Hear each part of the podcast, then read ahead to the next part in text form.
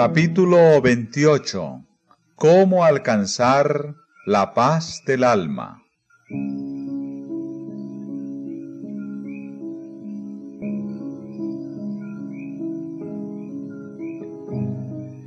Donde quiera que la palabra de Dios se predicara con fidelidad, los resultados atestiguaban su divino origen. El Espíritu de Dios acompañaba el mensaje de sus siervos, y su palabra tenía poder. Los pecadores sentían despertarse sus conciencias. La luz que alumbra a todo hombre que viene a este mundo iluminaba los lugares más recónditos de sus almas, y las ocultas obras de las tinieblas eran puestas de manifiesto. Una profunda convicción se apoderaba de sus espíritus y corazones. Eran redarguidos de pecado, de justicia y del juicio por venir. Tenían conciencia de la justicia de Dios y temían tener que comparecer con sus culpas e impurezas ante aquel que escudriña los corazones. En su angustia clamaban, ¿quién me libertará de este cuerpo de muerte? Al serles revelada la cruz del Calvario, indicio del sacrificio infinito exigido por los pecados de los hombres, veían que sólo los méritos de Cristo bastaban para expiar sus transgresiones. Eran lo único que podía reconciliar al hombre con Dios.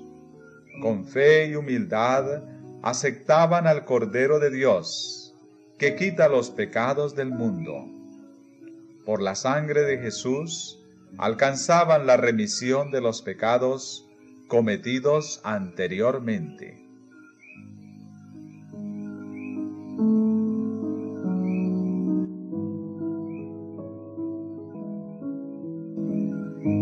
Estos creyentes hacían frutos dignos de su arrepentimiento.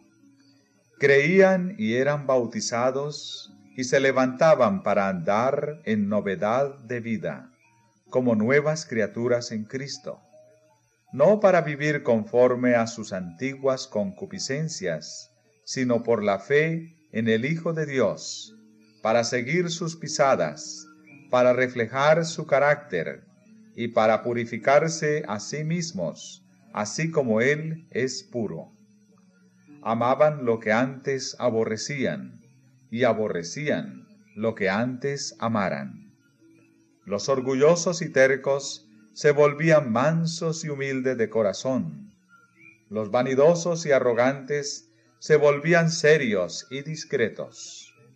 Los profanos se volvían piadosos los borrachos sobrios y los corrompidos puros.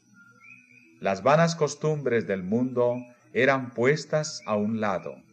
Los cristianos no buscaban el adorno exterior del rizado de los cabellos, del ataviarse con joyas de oro o el de la compostura de los vestidos, sino el oculto del corazón, que consiste en la incorrupción de un espíritu manso y tranquilo. Esa es la hermosura en la presencia de Dios.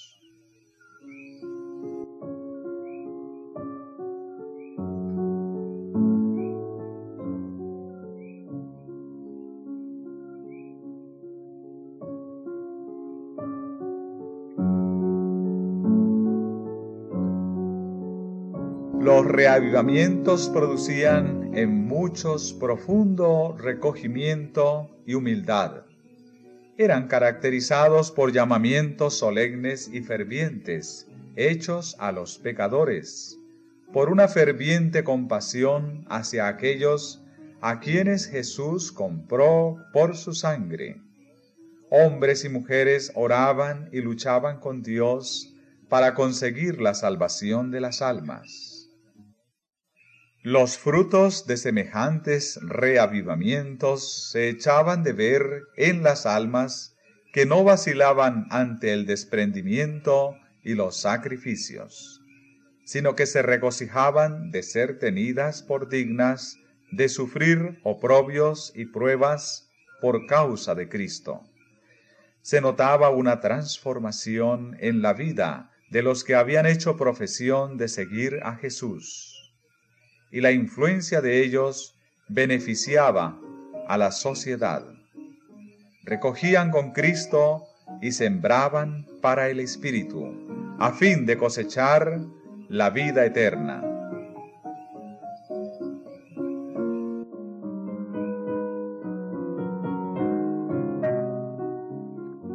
Se podía decir de ellos que fueron contristados para arrepentimiento, porque el dolor que es según Dios obra arrepentimiento saludable, de que no hay de qué arrepentirse, mas el dolor del siglo obra muerte. Porque he aquí, esto mismo que según Dios fuisteis contristados, cuánta solicitud ha obrado en vosotros, y aún defensa, y aún enojo, y aún temor, y aún gran deseo, y aún celo, y aún vindicación. En todo os habéis mostrados limpios en el negocio.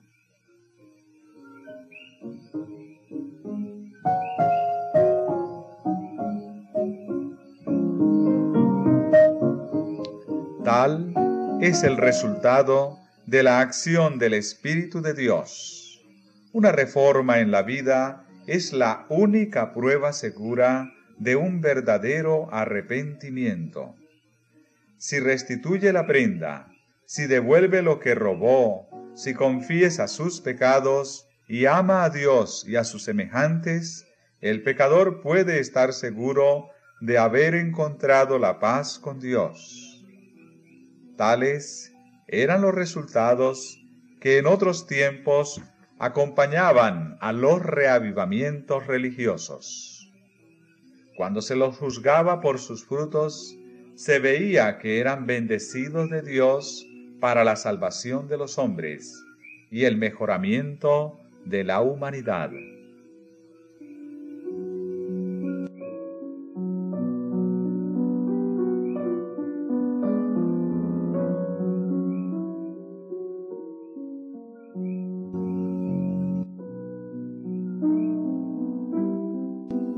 Pero muchos de los reavivamientos de los tiempos modernos han presentado un notable contraste con aquellas manifestaciones de la gracia divina que en épocas anteriores acompañaban los trabajos de los siervos de Dios. Es verdad que despiertan gran interés, que muchos se dan por convertidos y aumenta en gran manera el número de los miembros de las iglesias. No obstante, los resultados no son tales que nos autoricen para creer que haya habido un aumento correspondiente de verdadera vida espiritual. La llama que alumbra un momento se apaga pronto y deja la oscuridad más densa que antes.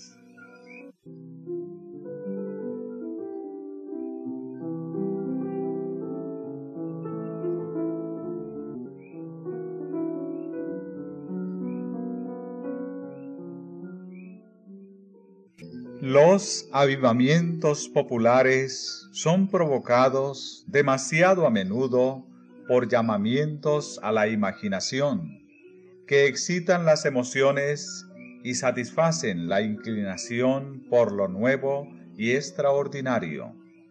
Los conversos ganados de este modo manifiestan poco deseo de escuchar la verdad bíblica y poco interés en el testimonio de los profetas y apóstoles.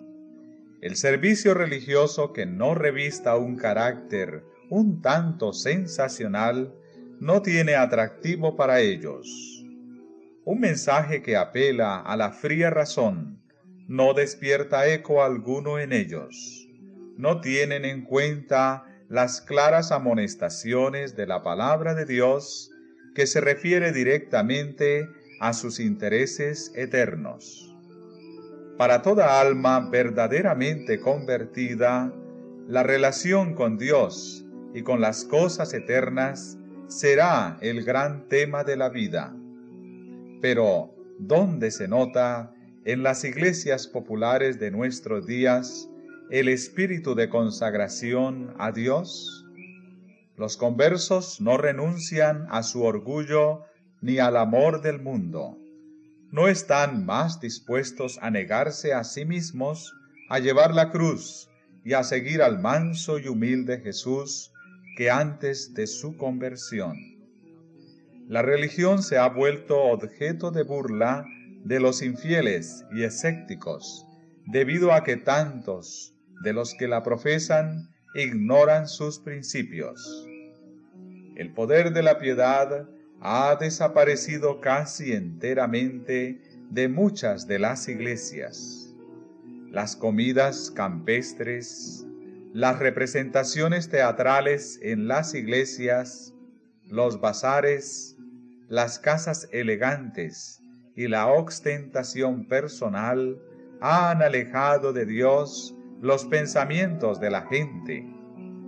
Tierras y bienes y ocupaciones mundanas llenan el espíritu, mientras que las cosas de interés eterno se consideran apenas dignas de atención.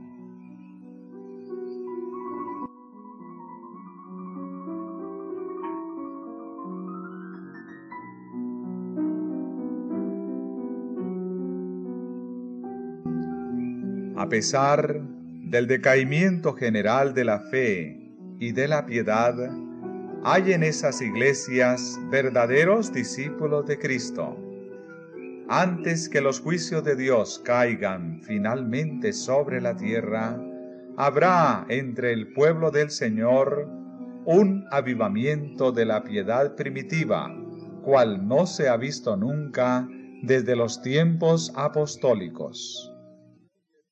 El Espíritu y el poder de Dios serán derramados sobre sus hijos.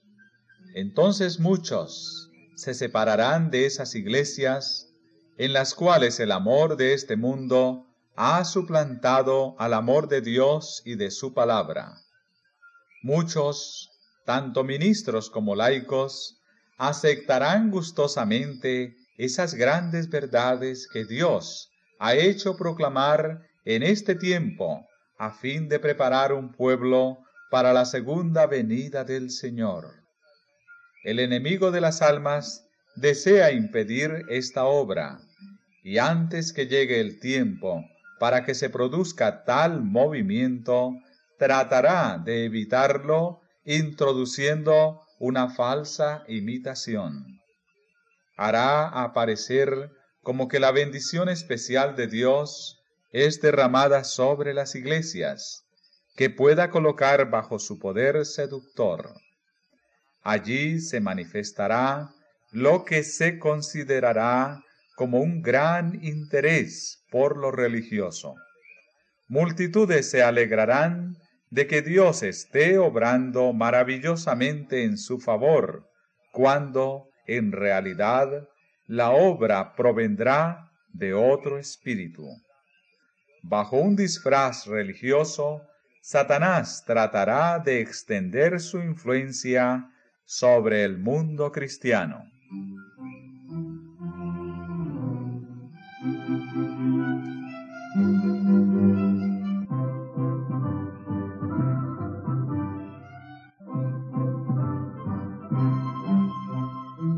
En muchos de los despertamientos religiosos que se han producido durante el último medio siglo, se han dejado sentir en mayor o menor grado las mismas influencias que se ejercerán en los movimientos venideros más extensos. Hay una agitación emotiva, mezcla de lo verdadero con lo falso, muy apropiada para extraviar a uno. No obstante, nadie necesita ser seducido. A la luz de la palabra de Dios, no es difícil determinar la naturaleza de estos movimientos.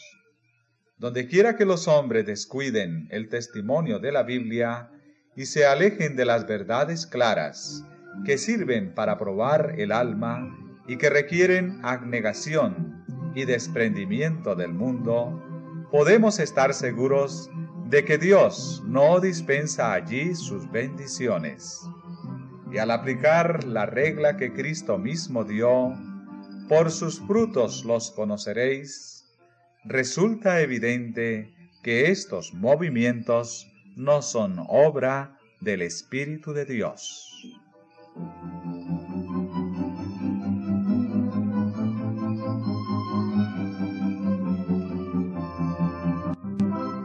En las verdades de su palabra, Dios ha dado a los hombres una revelación de sí mismo, y a todos los que las acepten les sirven de escudo contra los engaños de Satanás.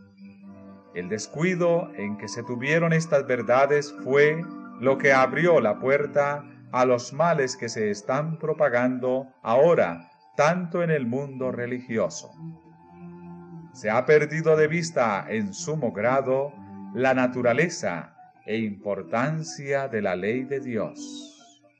Un concepto falso del carácter perpetuo y obligatorio de la ley divina ha hecho incurrir en errores respecto a la conversión y santificación, y como resultado se ha rebajado el nivel de la piedad en la iglesia.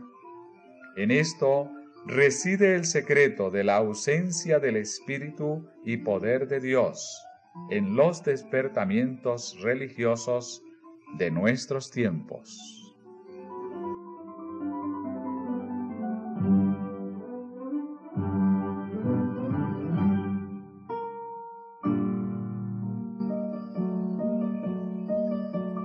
Hay en las diversas denominaciones hombres eminentes por su piedad, que reconocen y deploran este hecho. El profesor Eduardo A. Park, al exponer los peligros religiosos corrientes, dice acertadamente, una de las fuentes de peligros es el hecho de que los predicadores insisten muy poco en la ley divina en otro tiempo, el púlpito era eco de la voz de la conciencia. Nuestros más ilustres predicadores daban a sus discursos una amplitud majestuosa, siguiendo el ejemplo del Maestro y recalcando la ley, sus preceptos y sus amenazas. Repetían las dos grandes máximas de que la ley es fiel trasunto de las perfecciones divinas y de que un hombre que no tiene amor a la ley no lo tiene tampoco al Evangelio, pues la ley, tanto como el Evangelio, es un espejo que refleja el verdadero carácter de Dios. Este peligro arrastra a otro, el de desestimar la gravedad del pecado, su extensión y su horror. El grado de culpabilidad que acarrea la desobediencia a un mandamiento es proporcional al grado de justicia de ese mandamiento.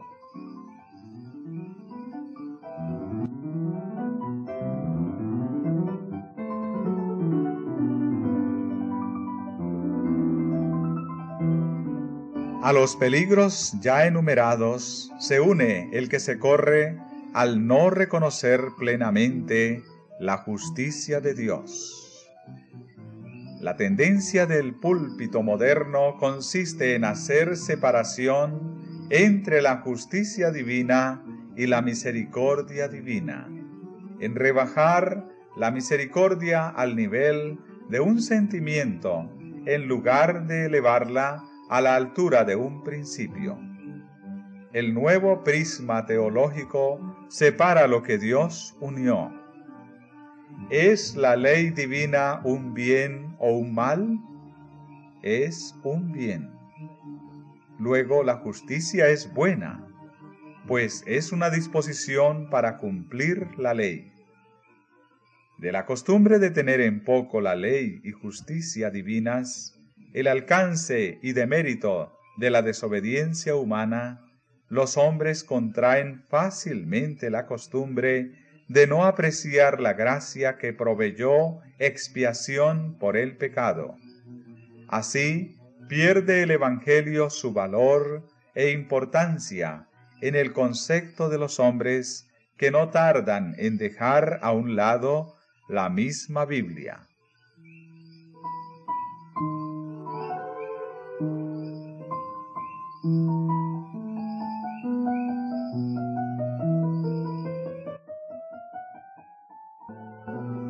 Muchos maestros en religión aseveran que Cristo abolió la ley por su muerte y que desde entonces los hombres se ven libres de sus exigencias. Algunos la representan como yugo enojoso y en contraposición con la esclavitud de la ley presentan la libertad de que se debe gozar bajo el Evangelio.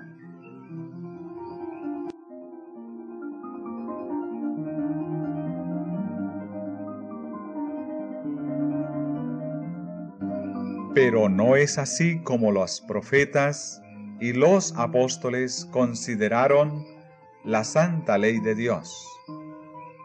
David dice, y andaré con libertad, porque he buscado tus preceptos. El apóstol Santiago, que escribió después de la muerte de Cristo, habla del decálogo como de la ley real y de la ley perfecta, la ley de libertad y el vidente de Padmos, medio siglo después de la crucifixión, pronuncia una bendición sobre los que guardan sus mandamientos, para que su potencia sea en el árbol de la vida y que entren por las puertas en la ciudad.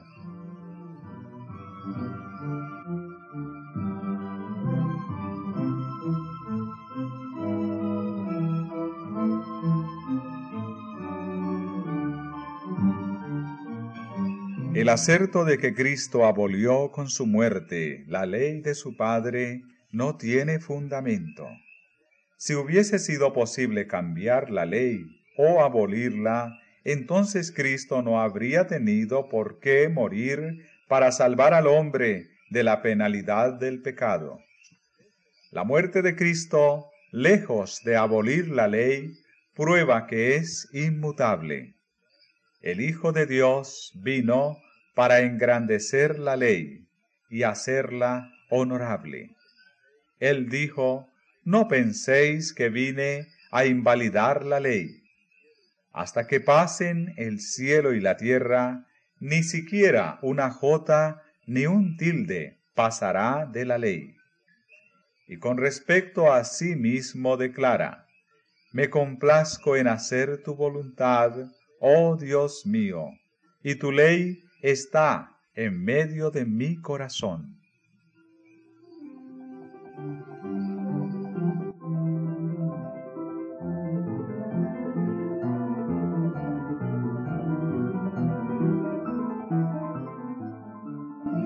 La ley de Dios, por su naturaleza misma, es inmutable. Es una revelación de la voluntad y del carácter de su autor. Dios es amor y su ley es amor. Sus dos grandes principios son el amor a Dios y al hombre. El amor, pues, es el cumplimiento de la ley. El carácter de Dios es justicia y verdad. Tal es la naturaleza de su ley. Dice el salmista, tu ley es la verdad todos tus mandamientos son justos. Y el apóstol Pablo declara, la ley es santa y el mandamiento santo y justo y bueno. Semejante ley, expresión del pensamiento y de la voluntad de Dios, debe ser tan duradera como su autor.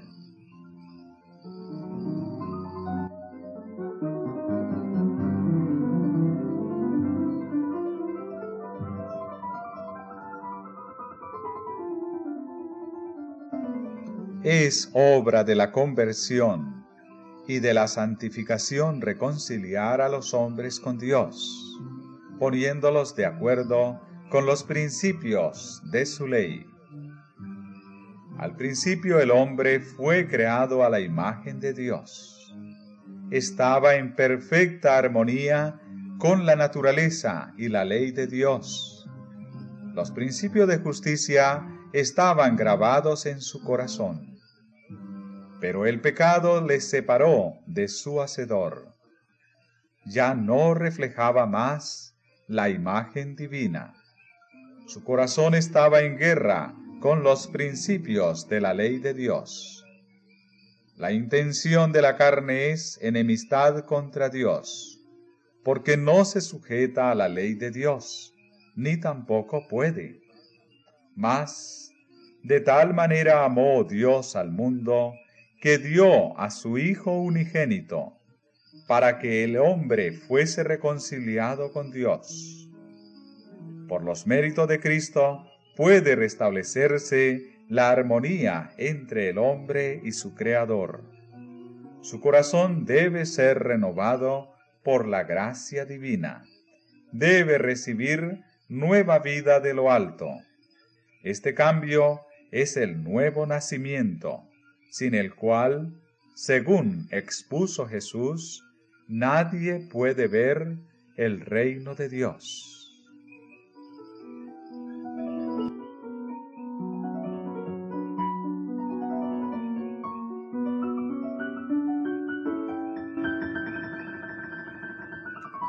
El primer paso hacia la reconciliación con Dios es la convicción del pecado. El pecado es transgresión de la ley. Por la ley es el conocimiento del pecado. Para reconocer su culpabilidad, el pecador debe medir su carácter por la gran norma de justicia que Dios dio al hombre. Es un espejo que le muestra la imagen de un carácter perfecto y justo, y le permite discernir los defectos de su propio carácter.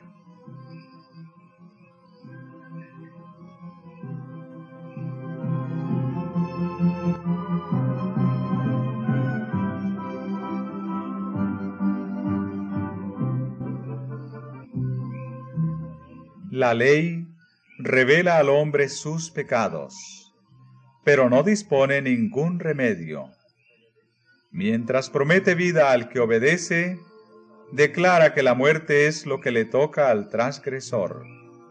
Solo el Evangelio de Cristo puede librarle de la condenación o de la mancha del pecado. Debe arrepentirse ante Dios, cuya ley transgredió, y tener fe en Cristo y en su sacrificio expiatorio. Así obtiene remisión de los pecados cometidos anteriormente y se hace partícipe de la naturaleza divina. Es un hijo de Dios, pues ha recibido el espíritu de adopción por el cual exclama, Abba, Padre.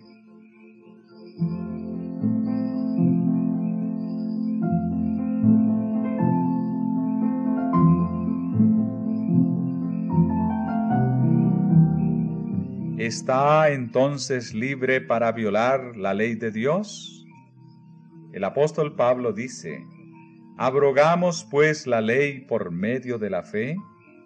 No, por cierto. Antes bien, hacemos estable la ley. Nosotros que morimos al pecado, ¿cómo podremos vivir ya en él? Y San Juan dice también, este es el amor de Dios, que guardemos sus mandamientos, y sus mandamientos no son gravosos. En el nuevo nacimiento el corazón viene a quedar en armonía con Dios al estarlo con su ley.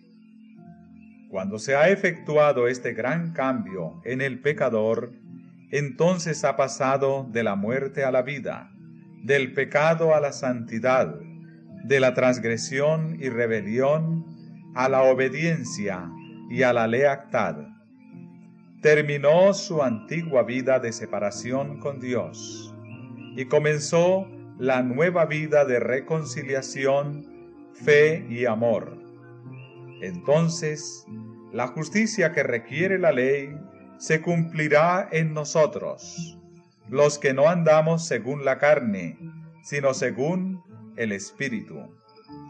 Y el lenguaje del alma será, cuánto amo yo tu ley, todo el día es en ella mi meditación.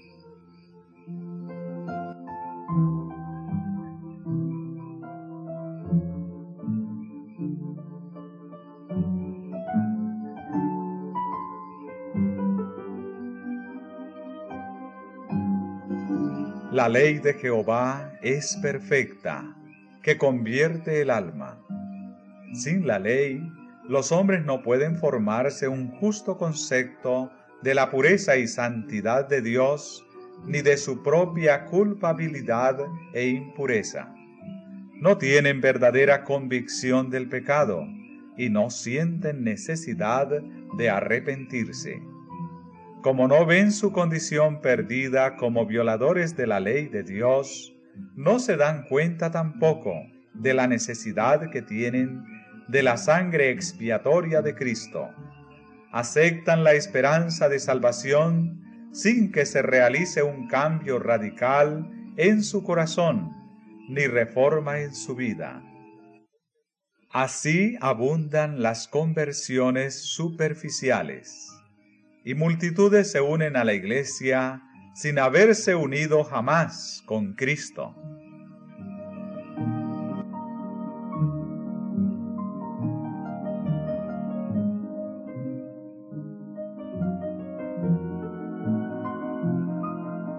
Falsas teorías sobre la santificación, debidas a que no se hizo caso de la ley divina o se la rechazó, desempeñan importante papel en los movimientos religiosos de nuestros días. Esas teorías son falsas en cuanto a la doctrina y peligrosas en sus resultados prácticos, y el hecho de que en tan general aceptación hace doblemente necesario que todos tengan una clara comprensión de lo que las sagradas escrituras enseñan sobre este punto.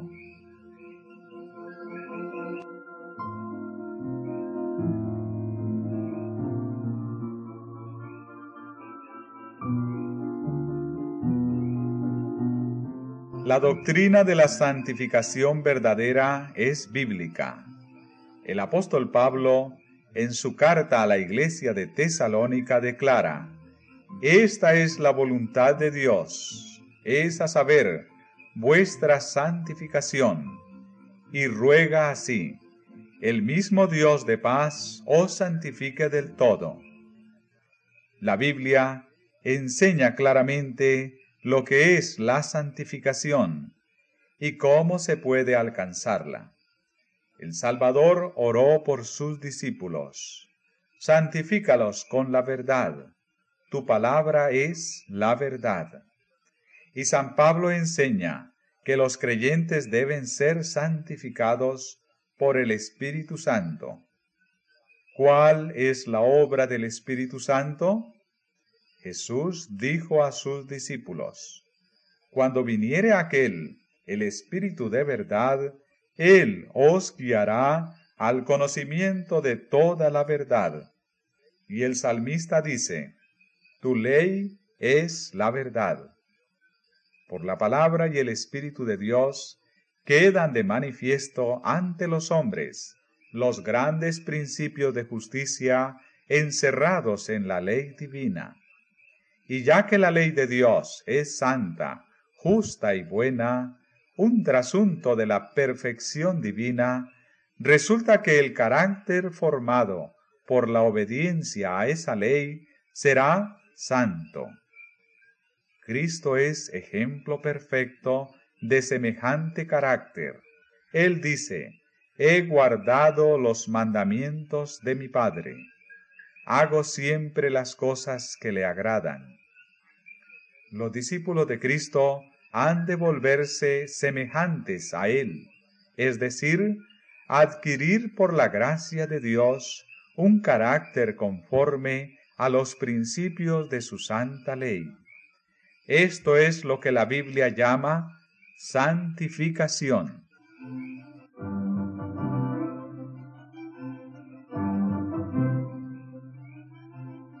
Esta obra no se puede realizar sino por la fe en Cristo, por el poder del Espíritu de Dios que habite en el corazón.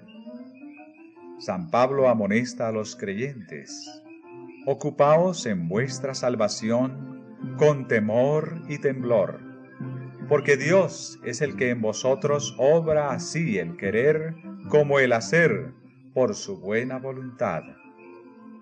El cristiano sentirá las tentaciones del pecado, pero luchará continuamente contra él. Aquí es donde se necesita la ayuda de Cristo. La debilidad humana se une con la fuerza divina y la fe exclama, a Dios gracias que nos da la victoria por el Señor nuestro Jesucristo.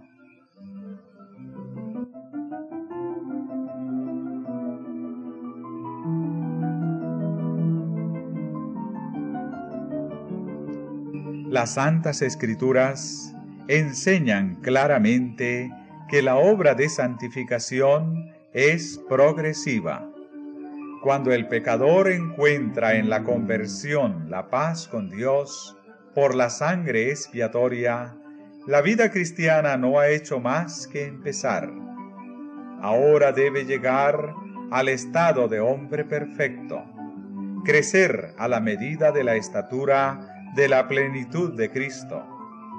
El apóstol San Pablo dice, una cosa hago, olvidando ciertamente lo que queda atrás y extendiéndome a lo que está adelante, prosigo al blanco, al premio de la soberana vocación de Dios en Cristo Jesús.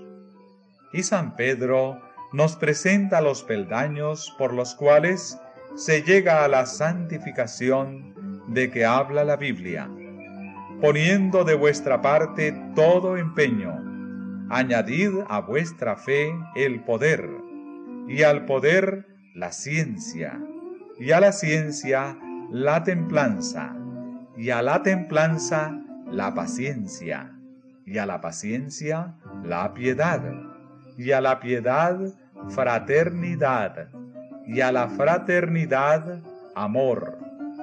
Porque si hacéis estas cosas, no tropezaréis nunca.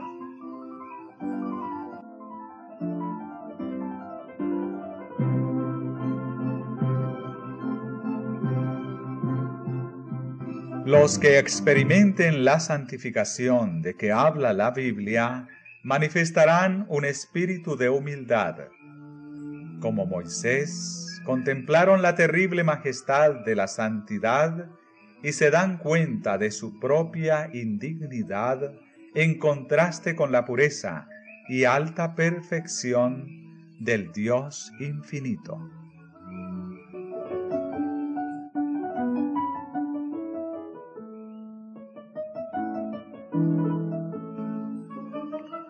El profeta Daniel fue ejemplo de verdadera santificación. Llenó su larga vida del noble servicio que rindió a su maestro. Era un hombre muy amado en el cielo. Sin embargo, en lugar de prevalerse de su pureza y santidad, este profeta tan honrado de Dios se identificó con los mayores pecadores de Israel cuando intercedió cerca de Dios en favor de su pueblo. No derramamos nuestros ruegos ante tu rostro a causa de nuestras justicias, sino a causa de tus grandes compasiones. Hemos pecado, hemos obrado impíamente. Él declara, yo estaba hablando y orando y confesando mi pecado y el pecado de mi pueblo. Y cuando más tarde el Hijo de Dios apareció para instruirle, Daniel dijo, mi lozanía se me demudó en palidez de muerte, y no retuve fuerza alguna.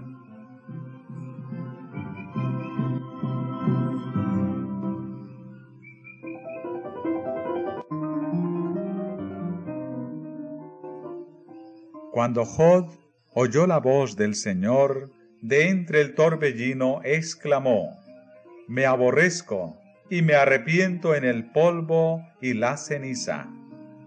Cuando Isaías contempló la gloria del Señor y oyó a los querubines que clamaban, Santo, Santo, Santo es Jehová de los ejércitos, dijo abrumado, ay de mí, pues soy perdido. Después de haber sido arrebatado hasta el tercer cielo y haber oído cosas que no le es dado al hombre expresar, San Pablo habló de sí mismo como del más pequeño de todos los santos. Y el amado Juan, el que había descansado en el pecho de Jesús y contemplado su gloria, fue el que cayó como muerto a los pies del ángel.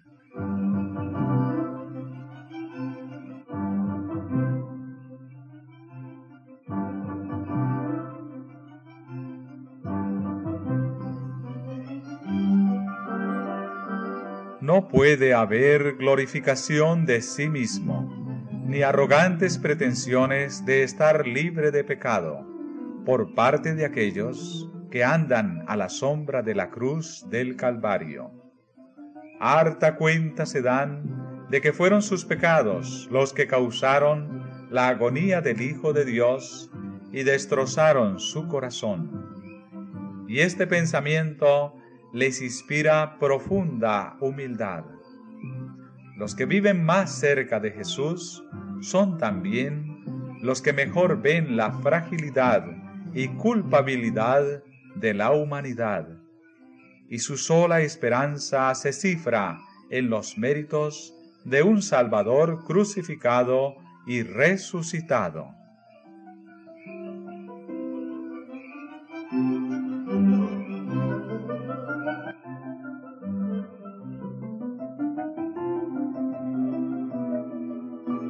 La santificación tal cual la entiende ahora el mundo religioso en general, lleva en sí misma un germen de orgullo espiritual y de menosprecio de la ley de Dios, que nos la presenta como del todo ajena a la religión de la Biblia. Sus defensores enseñan que la santificación es una obra instantánea, por la cual mediante la fe solamente, alcanzan perfecta santidad.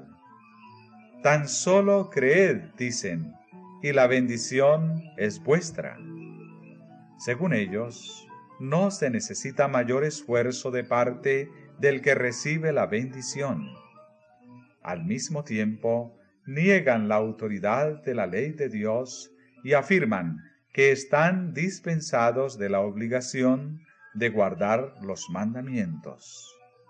Pero ¿será acaso posible que los hombres sean santos y concuerden con la voluntad y el modo de ser de Dios, sin ponerse en armonía con los principios que expresan su naturaleza y voluntad y enseñan lo que le agrada?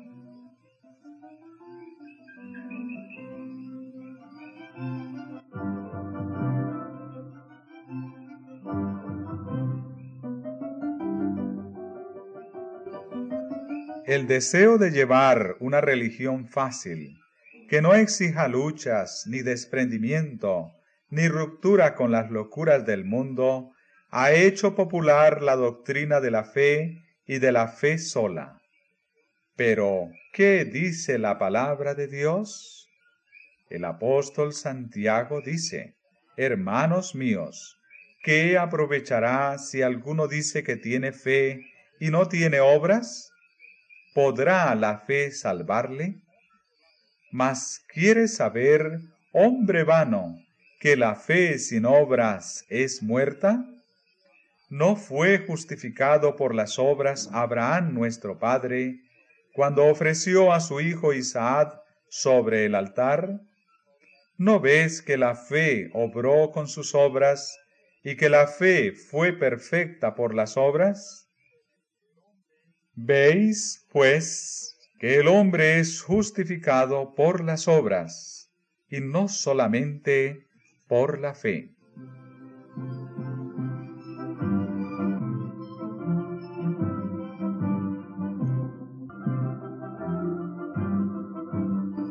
El testimonio de la palabra de Dios se opone a esta doctrina seductora de la fe sin obras. No es fe pretender el favor del cielo sin cumplir las condiciones necesarias para que la gracia sea concedida.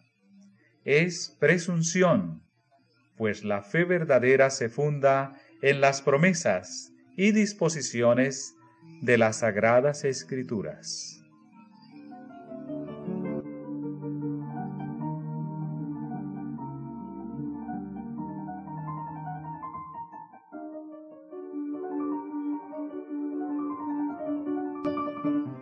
Nadie se engañe a sí mismo creyendo que pueda volverse santo mientras viole premeditadamente uno de los preceptos divinos. Un pecado cometido deliberadamente acalla la voz atestiguadora del Espíritu y separa al alma de Dios. El pecado es transgresión de la ley, y todo aquel que peca transgrede la ley no le ha visto ni le ha conocido. Aunque San Juan habla mucho del amor en sus epístolas, no vacila en poner de manifiesto el verdadero carácter de esa clase de personas que pretenden ser santificadas y seguir transgrediendo la ley de Dios. El que dice yo le conozco y no guarda sus mandamientos es mentiroso y no hay verdad en él. Mas el que guarda su palabra, verdaderamente en éste se ha perfeccionado el amor de Dios. Esta es la piedra de toque de toda profesión de fe. No podemos reconocer como santo a ningún hombre sin haberle comparado primero con la sola regla de santidad que Dios haya dado en el cielo y en la tierra.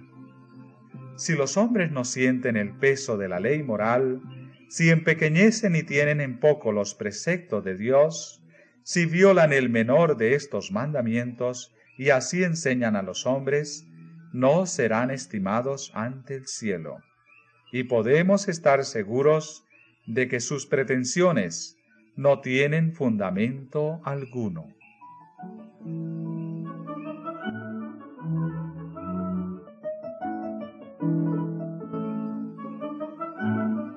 Y la aserción de estar sin pecado constituye de por sí una prueba de que el que tal asevera dista mucho de ser santo.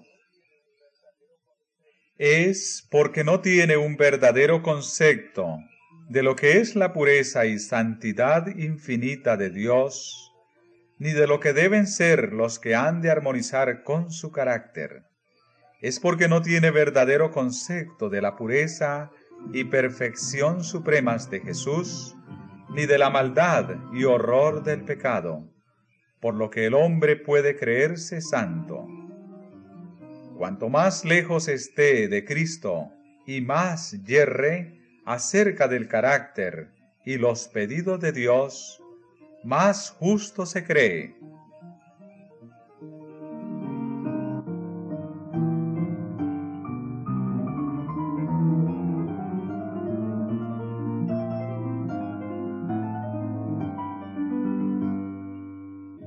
La santificación expuesta en las Santas Escrituras abarca todo el ser, espíritu, cuerpo y alma. San Pablo rogaba por los tesalonicenses que su ser entero, espíritu y alma y cuerpo, fuese guardado y presentado irreprensible en el advenimiento de nuestro Señor Jesucristo. Y vuelve a escribir a los creyentes. Os ruego pues, hermanos, por las compasiones de Dios, que le presentéis vuestros cuerpos como sacrificio vivo, santo, acepto a Dios. En tiempos del antiguo Israel, toda ofrenda que se traía a Dios era cuidadosamente examinada. Si se descubría un defecto cualquiera en el animal presentado, se lo rechazaba, pues Dios había mandado que las ofrendas fuesen sin mancha. Así también se pide a los cristianos que presenten sus cuerpos en sacrificio vivo, santo, acepto a Dios. Para ello, todas sus facultades deben conservarse en la mejor condición posible. Toda costumbre que tienda a debilitar la fuerza física o mental incapacita al hombre para el servicio de su Creador. Y se complacerá Dios con menos de lo mejor que podamos ofrecerle? Cristo dijo, amarás al Señor tu Dios de todo tu corazón. Los que aman a Dios de todo corazón desearán darle el mejor servicio de su vida y tratarán siempre de poner todas las facultades de su ser en armonía con las leyes que aumentarán su actitud para hacer su voluntad.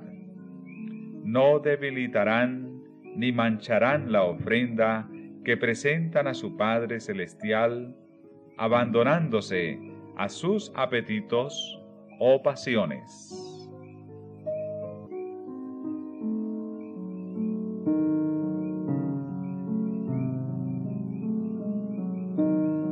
San Pedro dice, Os ruego que os abstengáis de las concupiscencias carnales, las cuales guerrean contra el alma.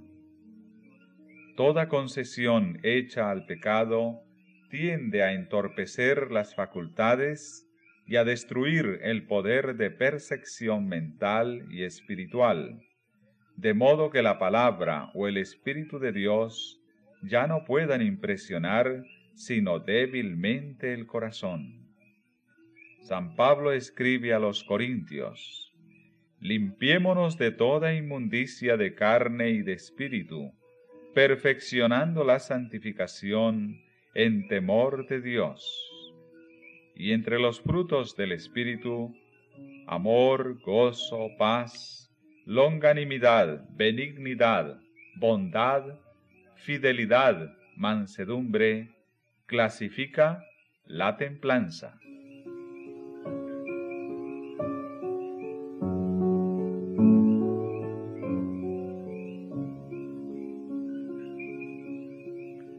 Pesar de estas inspiradas declaraciones, ¿cuántos cristianos de profesión están debilitando sus facultades en la búsqueda de ganancias o en el culto que tributan a la moda? ¿Cuántos están envileciendo en su ser la imagen de Dios con la glotonería, las bebidas espirituosas?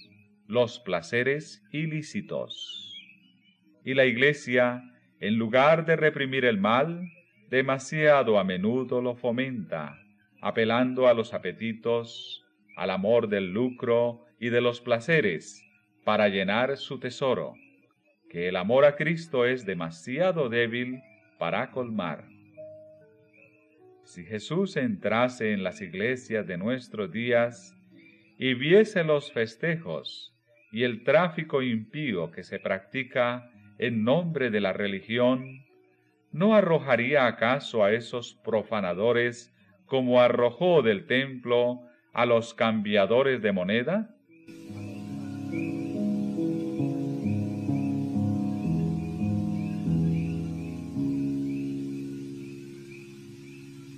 El apóstol Santiago declara que la sabiduría que desciende de arriba es primeramente pura. Si se hubiese encontrado con aquellos que pronuncian el precioso nombre de Jesús con labios manchados por el tabaco, con aquellos cuyo aliento y persona están contaminados por sus fétidos olores y que infestan el aire del cielo y obligan a todos los que les rodean a aspirar el veneno, si el apóstol hubiese entrado en contacto con un hábito tan opuesto a la pureza del Evangelio, ¿no lo habría acaso estigmatizado como terreno, animal, diabólico? Los esclavos del tabaco, pretendiendo gozar de las bendiciones de la santificación completa, hablan de su esperanza de ir a la gloria, pero la palabra de Dios declara positivamente que no entrará en ella ninguna cosa sucia.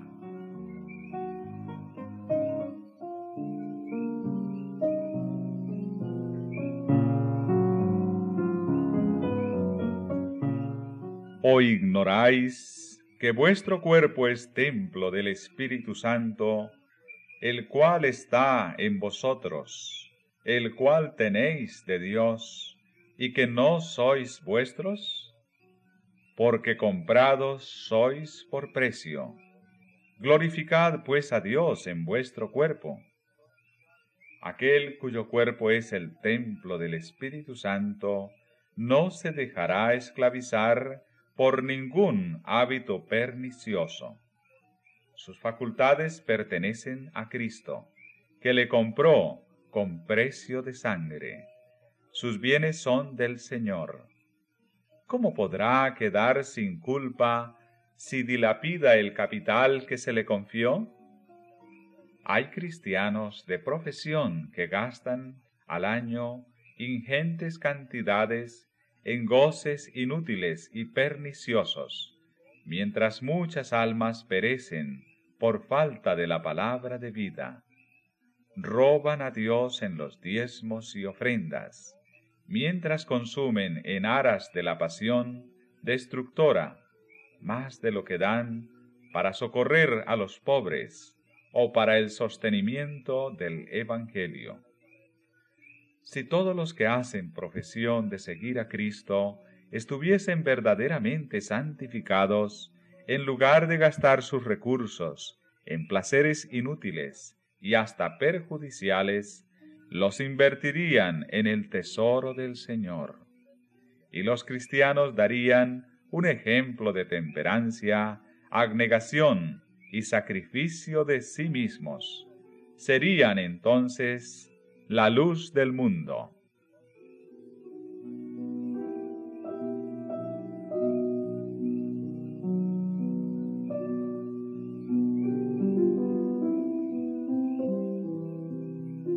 El mundo está entregado a la sensualidad, la concupiscencia de la carne y la concupiscencia de los ojos y la soberbia de la vida gobiernan las masas del pueblo. Pero los discípulos de Cristo son llamados a una vida santa. Salid de en medio de ellos y apartaos, dice el Señor, y no toquéis lo inmundo. A la luz de la palabra de Dios se justifica el acerto de que la santificación, que no produce este completo desprendimiento de los deseos y placeres pecaminosos del mundo no puede ser verdadera.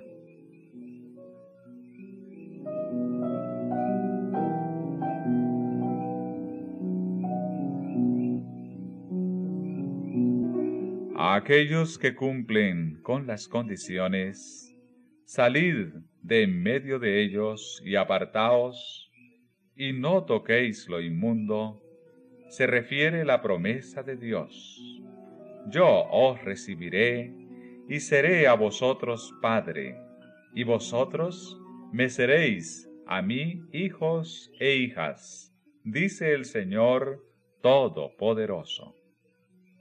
Es privilegio y deber de todo cristiano tener grande y bendita experiencia de las cosas de Dios. Yo soy la luz del mundo, dice Jesús. El que me sigue no andará en tinieblas, mas tendrá la lumbre de la vida. La senda de los justos es como la luz de la aurora, que va en aumento hasta que el día es perfecto. Cada paso que se da en fe y obediencia pone al alma en relación más íntima con la luz del mundo, en quien no hay ningunas tinieblas. Los rayos luminosos del sol de justicia brillan sobre los siervos de Dios, y éstos deben reflejarlos. Así como las estrellas nos hablan de una gran luz en el cielo, con cuya gloria resplandecen, así también los cristianos deben mostrar que hay en el trono del universo un Dios cuyo carácter es digno de alabanza e imitación. Las gracias de su Espíritu, su pureza y santidad se manifestarán en sus testigos.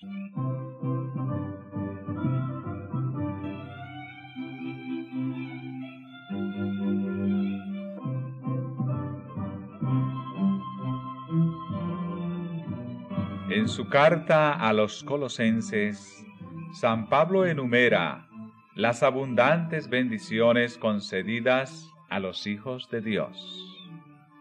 No cesamos, dice, de orar por vosotros y de pedir que seáis llenos del conocimiento de su voluntad en toda sabiduría y espiritual inteligencia para que andéis como es digno del Señor, agradándole en todo, fructificando en toda buena obra y creciendo en el conocimiento de Dios, corroborados de toda fortaleza, conforme a la potencia de su gloria, para toda tolerancia y largura de ánimo con gozo.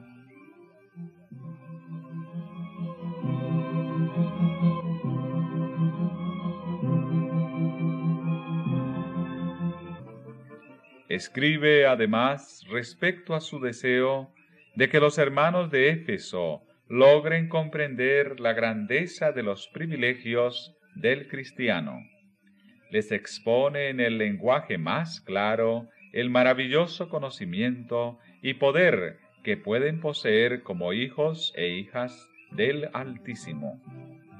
De ellos estaba el que fueran fortalecidos con poder por medio de su Espíritu, en el hombre interior y arraigados y cimentados en amor para poder comprender con todos los santos cuál sea la anchura, la longitud, la altura y la profundidad, y conocer el amor de Cristo, que sobrepuja a todo conocimiento. Pero la oración del apóstol alcanza al apogeo del privilegio cuando ruega que sean llenos de ello hasta la medida de toda la plenitud de Dios.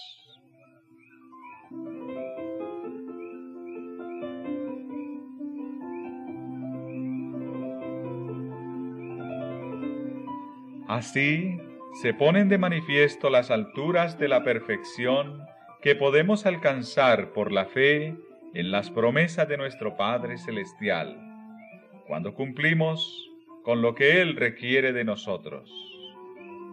Por los méritos de Cristo tenemos acceso al trono del poder infinito, el que aún a su propio Hijo no perdonó, antes le entregó por todos nosotros. ¿Cómo no nos dará también con Él todas las cosas? El Padre dio a su Hijo su Espíritu sin medida, y nosotros podemos participar también de su plenitud. Jesús dice, Pues si vosotros, siendo malos, sabéis dar buenas dádivas a vuestros hijos, cuánto más vuestro Padre Celestial dará el Espíritu Santo a los que lo pidieren de él? Si algo pidiereis en mi nombre, yo lo haré. Pedid y recibiréis, para que vuestro gozo sea cumplido.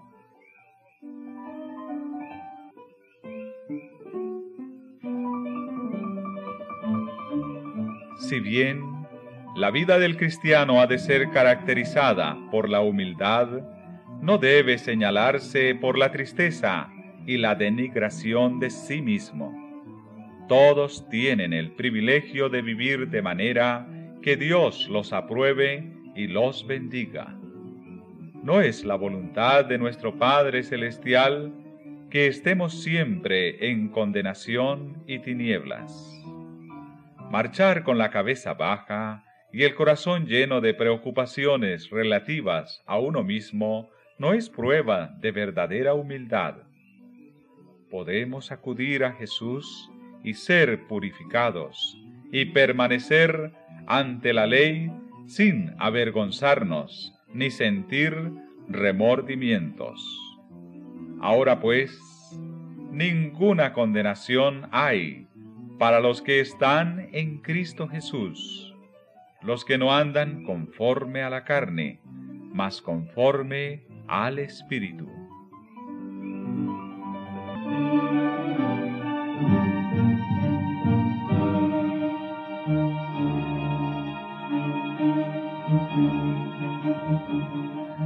Por medio de Jesús, los hijos caídos de Adán son hechos hijos de Dios porque el que santifica y los que son santificados, de uno son todos, por lo cual no se avergüenza de llamarlos hermanos.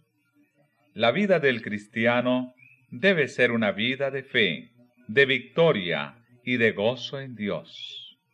Todo aquel que es engendrado de Dios vence al mundo, y esta es la victoria que vence al mundo, a saber, nuestra fe. Con razón declaró Nehemías, el siervo de Dios, el gozo de Jehová es vuestra fortaleza. Y San Pablo dijo, Gozaos en el Señor siempre. Otra vez os digo que os gocéis. Estad siempre gozosos, orad sin cesar Dad gracias a Dios en todo, porque esta es la voluntad de Dios para con vosotros en Cristo Jesús.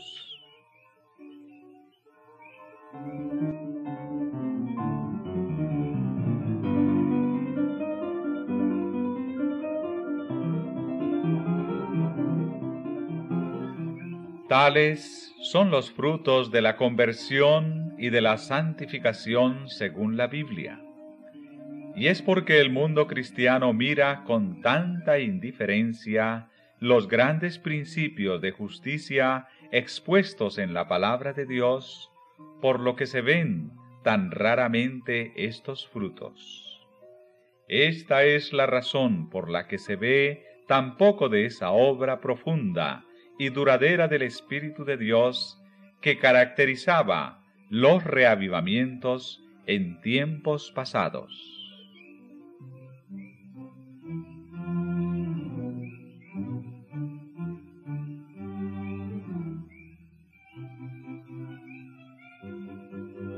Por medio de la contemplación nos transformamos. Pero como esos sagrados preceptos en los cuales Dios reveló a los hombres su perfección y santidad son tenidos en poco, y el espíritu del pueblo se deja atraer por las enseñanzas y teorías humanas.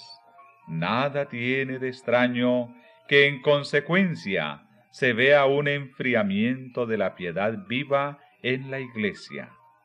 El Señor dice, dejáronme a mí fuente de agua viva, por cavar para sí cisternas, cisternas rotas que no detienen el agua.